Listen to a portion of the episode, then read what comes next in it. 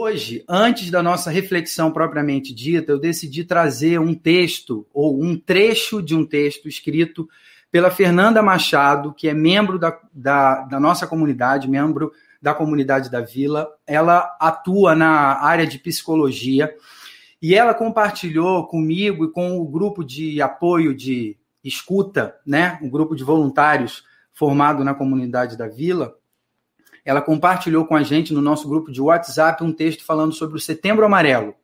E eu quero ler um trechinho desse texto. Se eu não me engano, o link do texto na íntegra vai estar também na descrição é, desse vídeo aqui, né? E o texto da Fernanda Machado diz assim: olha só, achei muito importante o ponto que ela trouxe nesse texto. A campanha do Setembro Amarelo, o mês de prevenção ao suicídio, é, é um bom momento para lembrar que o sofrimento e a dor emocional também estão presentes na vida de quem ama a Deus e não devem ser motivo de penalidade nem julgamento. O ser humano é complexo e é formado por inúmeros fatores que, em momentos de angústia, sofrimento e desespero, podem se desequilibrar, criando uma bagunça interna que deixa a pessoa fragilizada e torna extremamente complicado entender a realidade e encontrar um propósito nos momentos difíceis. Você já sentiu isso? Ou você já viu alguém passando por coisas assim? E a Fernanda segue dizendo: a confiança em Deus existe, mas não se encontra forças para lutar. Assim como Davi, o rei e salmista, expressa o sentimento é de ter sido deixado no pó, à beira da morte. Mas esta não é a palavra final. Que a igreja seja como Jesus, o perfeito bom samaritano, que seja conhecida pelo acolhimento, que seja um lugar para conversar sobre a dor e promover cuidado da saúde integral das pessoas. Amém. Que a igreja participe da cura para que veja pessoas encontrando propósito e forças para cantar, como Davi cantou no Salmo 22, dizendo: Tu me respondeste, proclamarei o teu nome a meus irmãos na assembleia, te louvarei.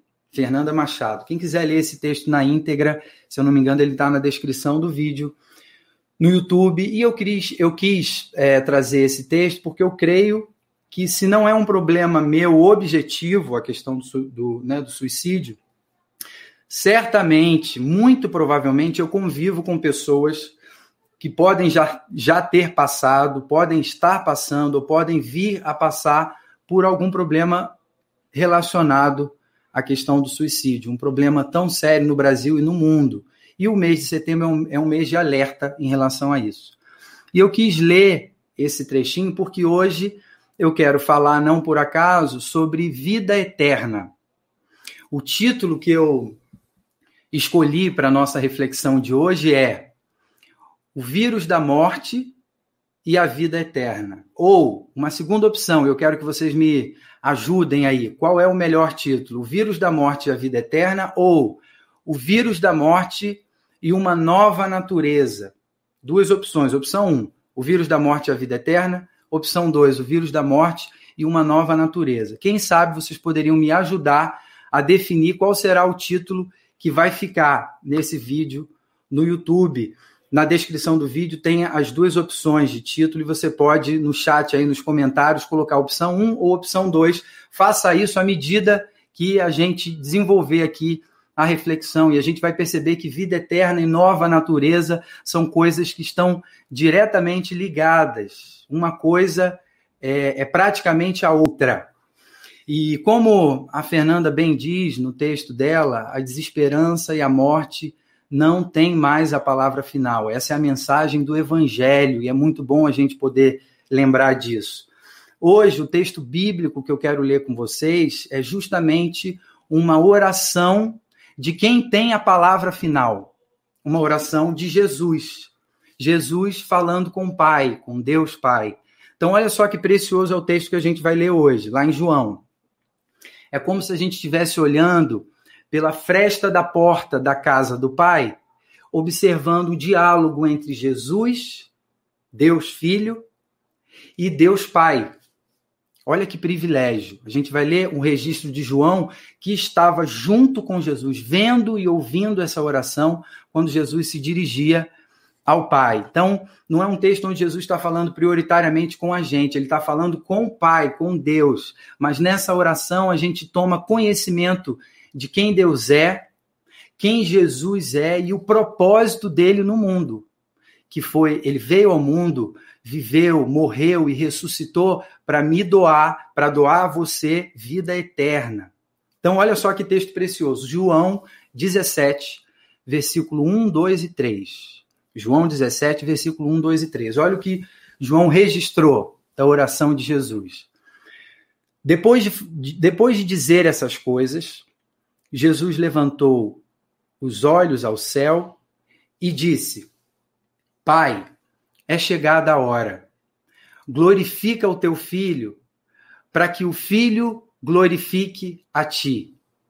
Assim como lhe deste autoridade sobre toda a humanidade, a fim de que ele conceda a vida eterna a todos os que lhe deste. E a vida eterna é esta: que conheçam a ti, o único Deus verdadeiro e a Jesus Cristo, a quem enviaste. Texto muito precioso. Eu quero te convidar para uma oração pedindo que Deus fale aos nossos corações nessa breve, nessa breve reflexão que a gente tem hoje. Senhor, muito obrigado pela tua palavra, muito obrigado porque ela nos revela quem Jesus é, o valor e a preciosidade dessa pessoa que vem a nós manifestando o amor de Deus, transformando as nossas vidas, a nossa natureza e assim nos concedendo vida eterna num mundo onde a morte apresenta suas várias facetas e e muitas vezes nos assusta, nos deprime, nos leva ao suicídio. Senhor, muito obrigado porque o Senhor pode transformar a nossa condição e nessa manhã a gente quer pensar um pouco sobre isso e te louvar e te agradecer pela tua palavra que nos guarda, que nos livra, que nos salva. Nós oramos assim em nome de Jesus. Amém. Eu sempre digo e volto a dizer que os pais aqui presentes vão concordar comigo, os filhos são, se não a maior escola, uma das maiores escolas na vida daqueles que se tornam, de alguma maneira, pai e mãe. Eles nos fazem refletir sobre coisas que a gente nunca refletiria se não fosse por eles. Eles nos fazem compreender coisas. Essa semana, um dos meus dois filhos, o João, olhou para o meu peito e percebeu no meu peito um fio branco, um cabelo branco. Desculpa fazer você ter essa imagem, ter que pensar nisso, mas eu acho válido essa ilustração, essa história, para a gente entender algumas coisas. João olhou para mim e falou: Ih, papai, tem um fio branco aí no seu peito, um pelo branco no seu peito. E aí ele disse assim: Posso ver se tem cabelo branco na sua cabeça? Eu falei: Não vai dar certo. falei: Pode. Aí ele veio, olhou minha cabeça e tal, e ele falou: e achei um cabelo branco. Ele achou um cabelo branco na minha cabeça também. E logo em seguida ele disse: pai, mas tem bem pouquinho cabelo, hein? Ele fez esse comentário e enquanto eu ouvi essa análise dele, né, essa percepção dele em relação a marcas do tempo no meu corpo, eu não falei isso para ele, mas me veio uma coisa assim, eu pensei, caramba, o meu filho está percebendo em mim sinais do tempo que denotam uma coisa, uma realidade. Eu não sei se eu já contei isso aqui para vocês. Eu sou portador de um vírus. Eu sou portador do vírus da morte. E a notícia ruim é que não só eu, mas você também. Nós contraímos esse vírus dos nossos primeiros pais, Adão e Eva. E pode parecer meio trágica essa conversa, mas eu acho que é, igreja é lugar de conversa franca. A gente já nasce morrendo por causa desse vírus, num processo de envelhecimento do qual a gente não consegue sair, a gente não consegue fugir. E me dá a impressão que ao longo da vida a gente tenta fugir dessa realidade dura né? Senão a gente não sobrevive, senão a gente não vai para frente. Mas essa é uma realidade da qual nenhum de nós consegue fugir. Todos nós precisamos, em algum momento, encarar isso. E esse é um momento no país, inclusive, que a morte se apresenta de uma maneira muito dura, né, nessa pandemia. Tanta gente querida perdendo pessoas queridas e sofrendo o luto. Mas não só a morte física, a morte dos nossos sonhos, a morte da esperança. O Setembro Amarelo é um alerta a respeito disso. A morte da nossa essência, da nossa imagem e semelhança em relação a Deus. Parece que a gente vai se tornando cada vez mais desumano. Então a morte está presente de várias formas. E isso faz com que o texto que a gente leu hoje se torne um texto ainda mais precioso, ainda mais central para a nossa existência. Porque é um texto em que Jesus se apresenta como doador da vida, o doador da vida eterna.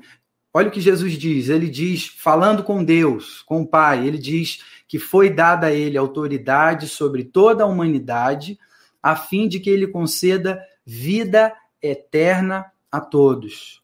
Jesus está dizendo que ele veio para conceder vida eterna. Ele veio para evitar que eu e você tenhamos nossas histórias encerradas pela morte, pelo vírus da morte. O próprio Jesus diz que ele é quem pode nos proporcionar isso. Para para pensar se é verdade o que Jesus afirma se é verdade isso que ele oferece, e eu creio que é, nós cremos na palavra como nossa regra de fé, de prática, como, como nosso manual de vida, nós estamos diante de uma afirmação extraordinária. Estamos diante de um ser, de um ser humano, Jesus, extraordinário, que tem algo extraordinário a nos dizer e a nos oferecer que nenhum outro ser humano, nenhuma outra pessoa poderia nos dizer e nos oferecer a vida eterna. Diante da realidade de um mundo que caminha em direção à morte, um mundo que está pegando fogo, literalmente, a vida eterna é tema de central importância para a sua e para a minha existência. E Jesus é apresentado, ou melhor, se apresenta como o único doador de vida eterna. E quando a gente pensa em vida eterna, a gente pode pensar, é, normalmente, né, a gente pensa em, ah, é uma vida que dura para sempre. Mas vida eterna é muito mais do que isso, porque quando a gente ouve em falar é, em vida eterna, essa que Jesus nos deu, a gente, a gente não deve pensar só em quantidade, mas em qualidade, em essência, em nova natureza.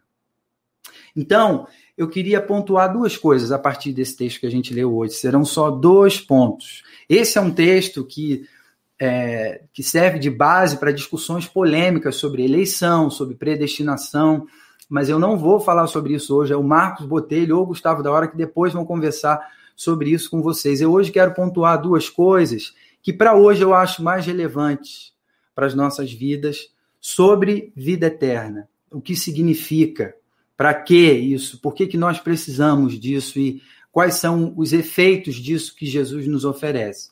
A primeira coisa que eu quero pontuar, que esse texto deixa claro, é que a vida eterna é um dom, é um presente, é uma dádiva de Jesus para mim e para você.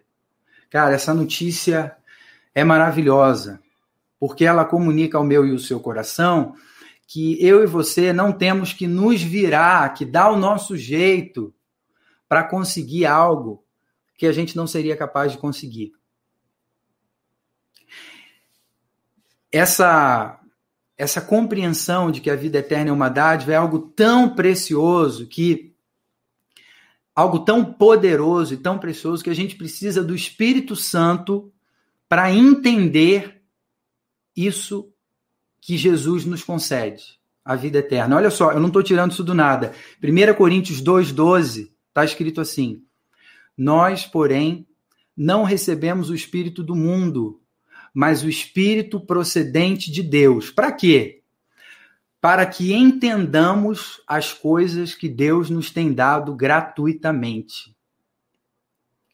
A vida eterna concedida por Deus para nós, por graça, é algo tão precioso que a nossa mente não consegue entender por conta própria. O nosso cérebro não processa isso, porque a gente acha que para ter algum benefício, nós aprendemos isso, é, essa é a dinâmica humana, é meritocrata. Para termos algum benefício, a gente precisa se esforçar. E aí vem Jesus e diz: Eu dou, eu dou a, a vida eterna. João 3,16 está escrito assim: aquele que crê no Filho tem a vida eterna. Aí a gente diz: pô, não, mas peraí, isso está muito fácil. Mas não é fácil. Isso que a gente precisa entender. Não é fácil, é graça. E graça não significa que é fácil. Graça significa é obra, é dádiva de Jesus, de Deus através de Jesus para mim e para você. A propósito, para Jesus custou a própria vida, então não é fácil. É graça, é diferente. A vida eterna, o que, que isso significa? A vida eterna não é não depende do nosso mérito. A vida eterna não depende de quem quer, não depende de quem chega primeiro, não depende de quem fala mais alto, não depende de quem ora mais bonito. Depende da misericórdia e da graça de Deus. Você sabe, não há movimento que nós façamos na direção de Deus, na direção do doador da vida, que não seja antecedido por movimento do próprio Deus, por movimento da graça de Deus vindo na nossa direção. Ele nos amou primeiro, é isso que a gente é, aprende ao ler a Bíblia. E tem mais uma coisa muito preciosa que esse texto revela para mim e para você ainda nesse primeiro ponto.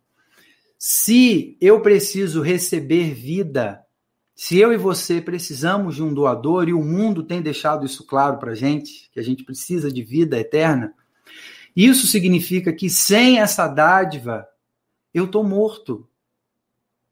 Eu tenho um vírus da morte e estou caminhando para a morte. A minha realidade última, a sua realidade última é a morte. A morte é a minha e a sua realidade no final das contas. E isso é duro de encarar. Mas o Evangelho é, nos convida a encarar essa realidade, essa má notícia. Porque essa má notícia vem acompanhada de uma boa notícia, a melhor notícia do mundo. De onde eu estou tirando isso? Em Efésios, olha o que está escrito, Efésios 2. Mas Deus é tão rico em misericórdia e nos amou tanto que, embora estivéssemos mortos, olha só, um parêntese, Morto não ama, morto não busca Deus, morto não conquista nada, muito menos a vida eterna. Então o texto diz: Deus é tão rico em misericórdia nos amou tanto que, embora estivéssemos mortos por causa dos nossos pecados, ele nos deu vida juntamente com Cristo. É pela graça que vocês são salvos. E o texto segue dizendo: Vocês são salvos pela graça, por meio da fé. Isso não vem de vocês, é uma dádiva de Deus.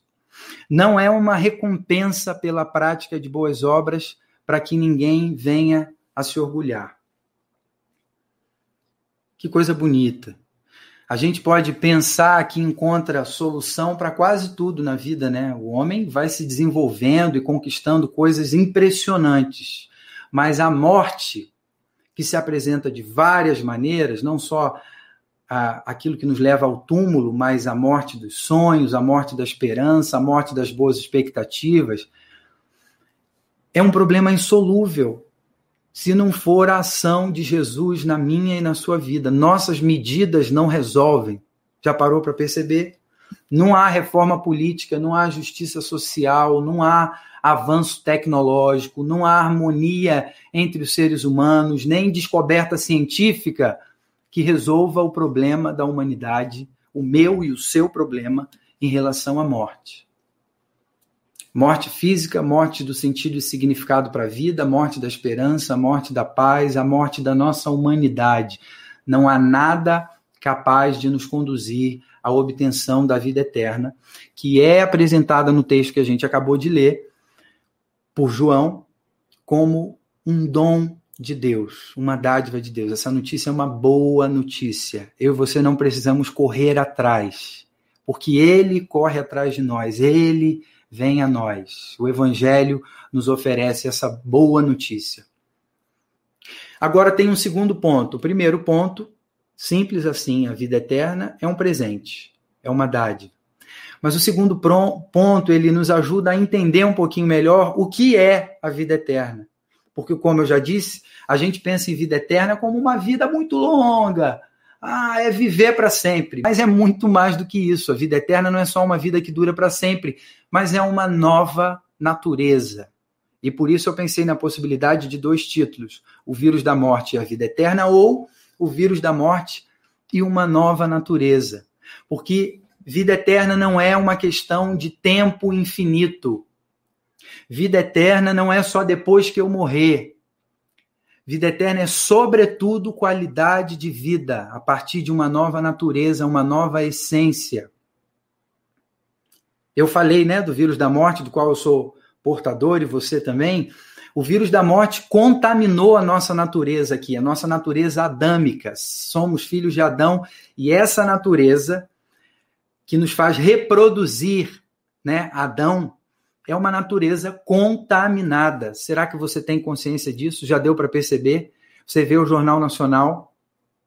Se Deus não restaura a minha natureza atual, a sua natureza, o nosso automático é o que a gente tem visto no jornal.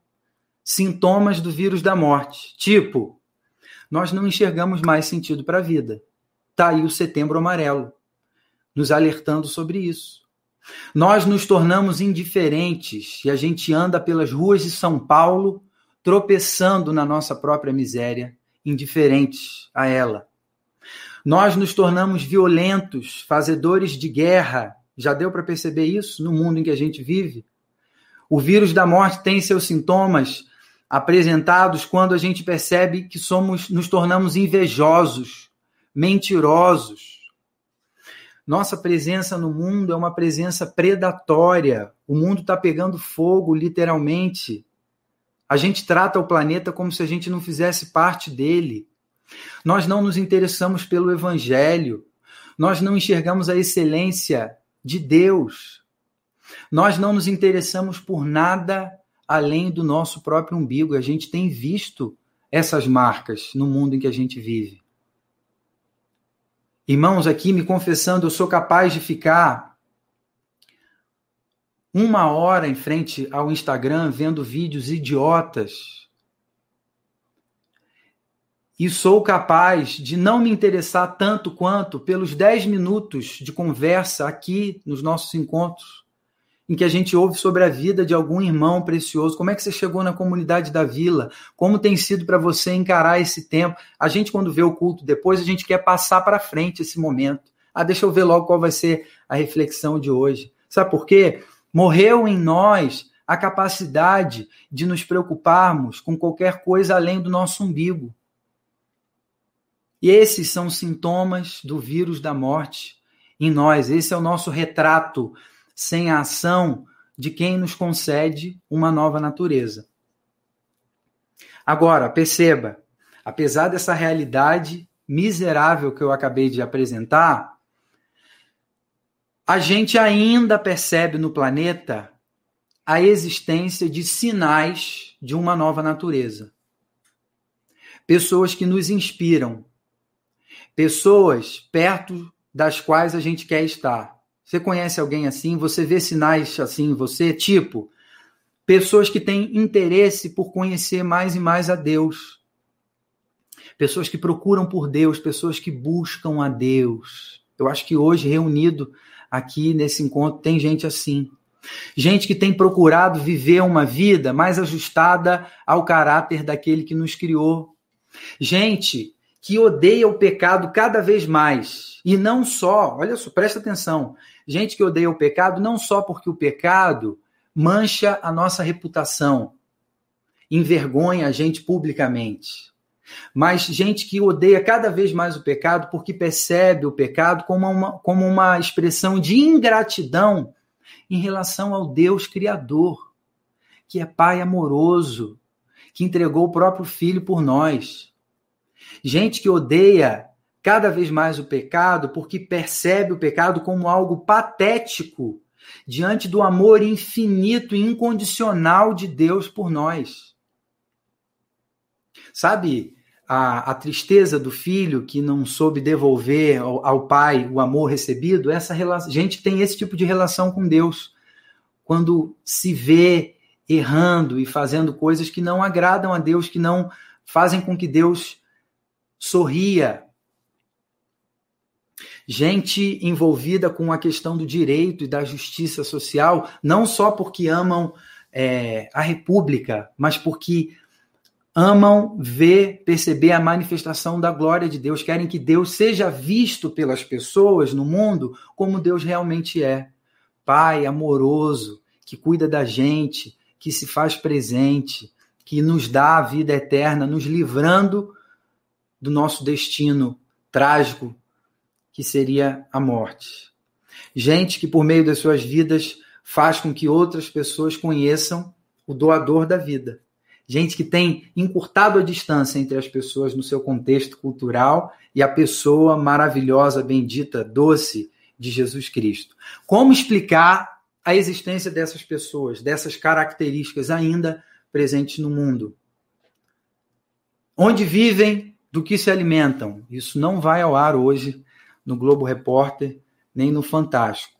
Mas isso está explicado no texto de João, no versículo 2, que a gente acabou de ler.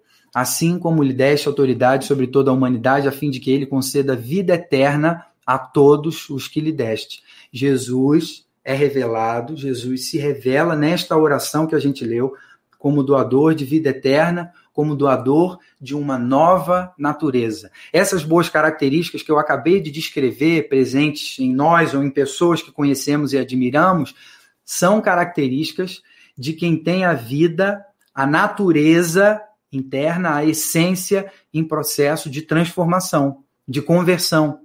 Gente que tem contato e que tem conhecido o amor daquele que nos concede a vida eterna. E olha que interessante isso que eu vou falar agora sobre a autoridade de Jesus sobre a humanidade. Isso é a escola dominical. Me lembrei agora aqui da nossa querida professora Lúcia. Quando a gente pensa na autoridade de Jesus sobre a humanidade, sabe como a autoridade de Jesus sobre a humanidade se manifesta? A gente leu isso no texto.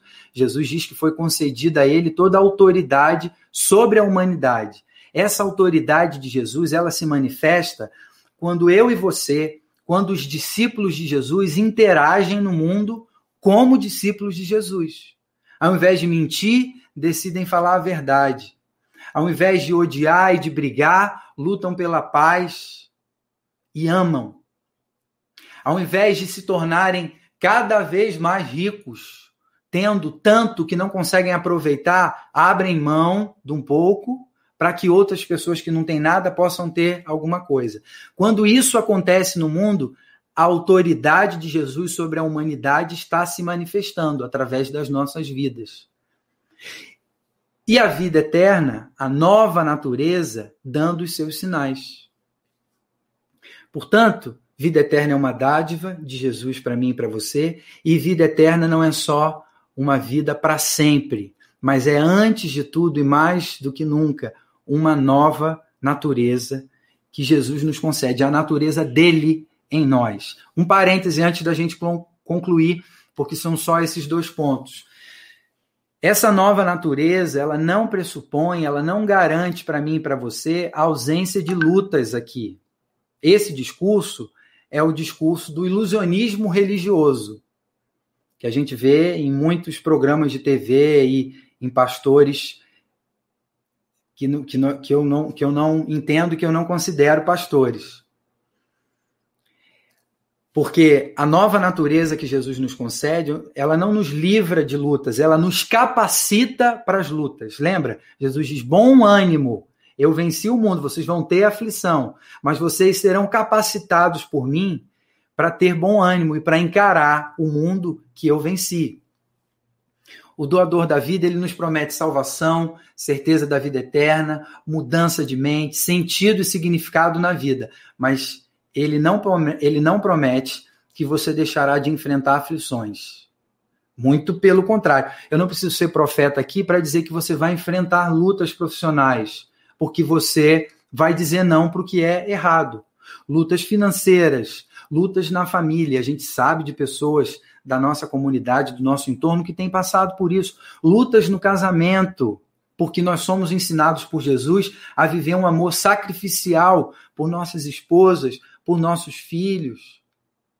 E isso dói, isso causa sofrimento, isso é desafio para seres humanos como você e eu, contaminados pelo vírus da morte. Ou seja, quando a gente abraça o evangelho, a gente sofre mais por um lado. O evangelho não nos esconde essa realidade. Por quê? Porque nós somos convidados por Jesus, pelo evangelho, a viver de uma maneira mais humana em um mundo cada vez mais desumano, um mundo cada vez mais distante da imagem e semelhança do Criador. Então, relembrando aqui os dois pontos: vida eterna não é, é algo que a gente conquista, é uma dádiva de Jesus Cristo para mim e para você. Ele diz que ele é o doador da vida eterna. E vida eterna não é só uma vida que dura muito, que dura para sempre, mas é uma nova natureza em nós. Colossenses nos ajuda a perceber isso. Está escrito lá em Colossenses 3,10. Revistam-se da nova natureza e sejam renovados à medida que aprendem a conhecer seu Criador e se tornam semelhantes a Ele. Isso é eternidade, começando por aqui. À medida que a gente conhece a Jesus, olha isso que legal. À medida que a gente conhece a Jesus, a gente deixa de reproduzir a nossa natureza adâmica e a gente passa a reproduzir a natureza de Jesus, presente em nós. Essa palavra conhecer, presente tanto no texto de Colossenses quanto no texto que a gente leu hoje no começo da reflexão, a palavra conhecer, tem gente que diz assim: ah, a vida eterna vai ser ficar conhecendo a Deus. Isso vai ser uma coisa muito chata. Eu já ouvi gente dizer isso. Porque a vida eterna é descrita como conhecer a Jesus, conhecer ao Filho, conhecer ao Pai. Mas a palavra conhecer, utilizada nos textos que a gente leu hoje, ela no grego é uma palavra usada para a união de dois corpos em um só. Então, vida eterna é Jesus em nós. A Luísa que sempre me lembra isso, quando tem algum desafio pela frente, ela fala assim: "Paulo, lembra, não é só Jesus com você, é Jesus em você". E por isso uma nova natureza na gente, porque é Jesus na gente, é dois, cor dois corpos em um só. É Jesus presente em nós, é mais do que ele com a gente, é ele é na gente.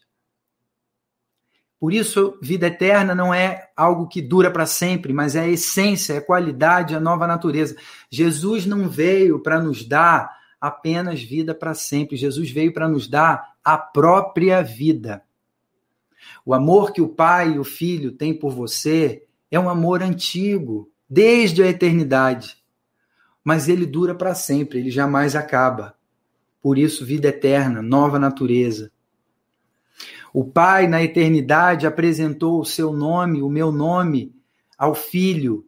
E Jesus assumiu o compromisso de entregar a própria vida por mim e por você.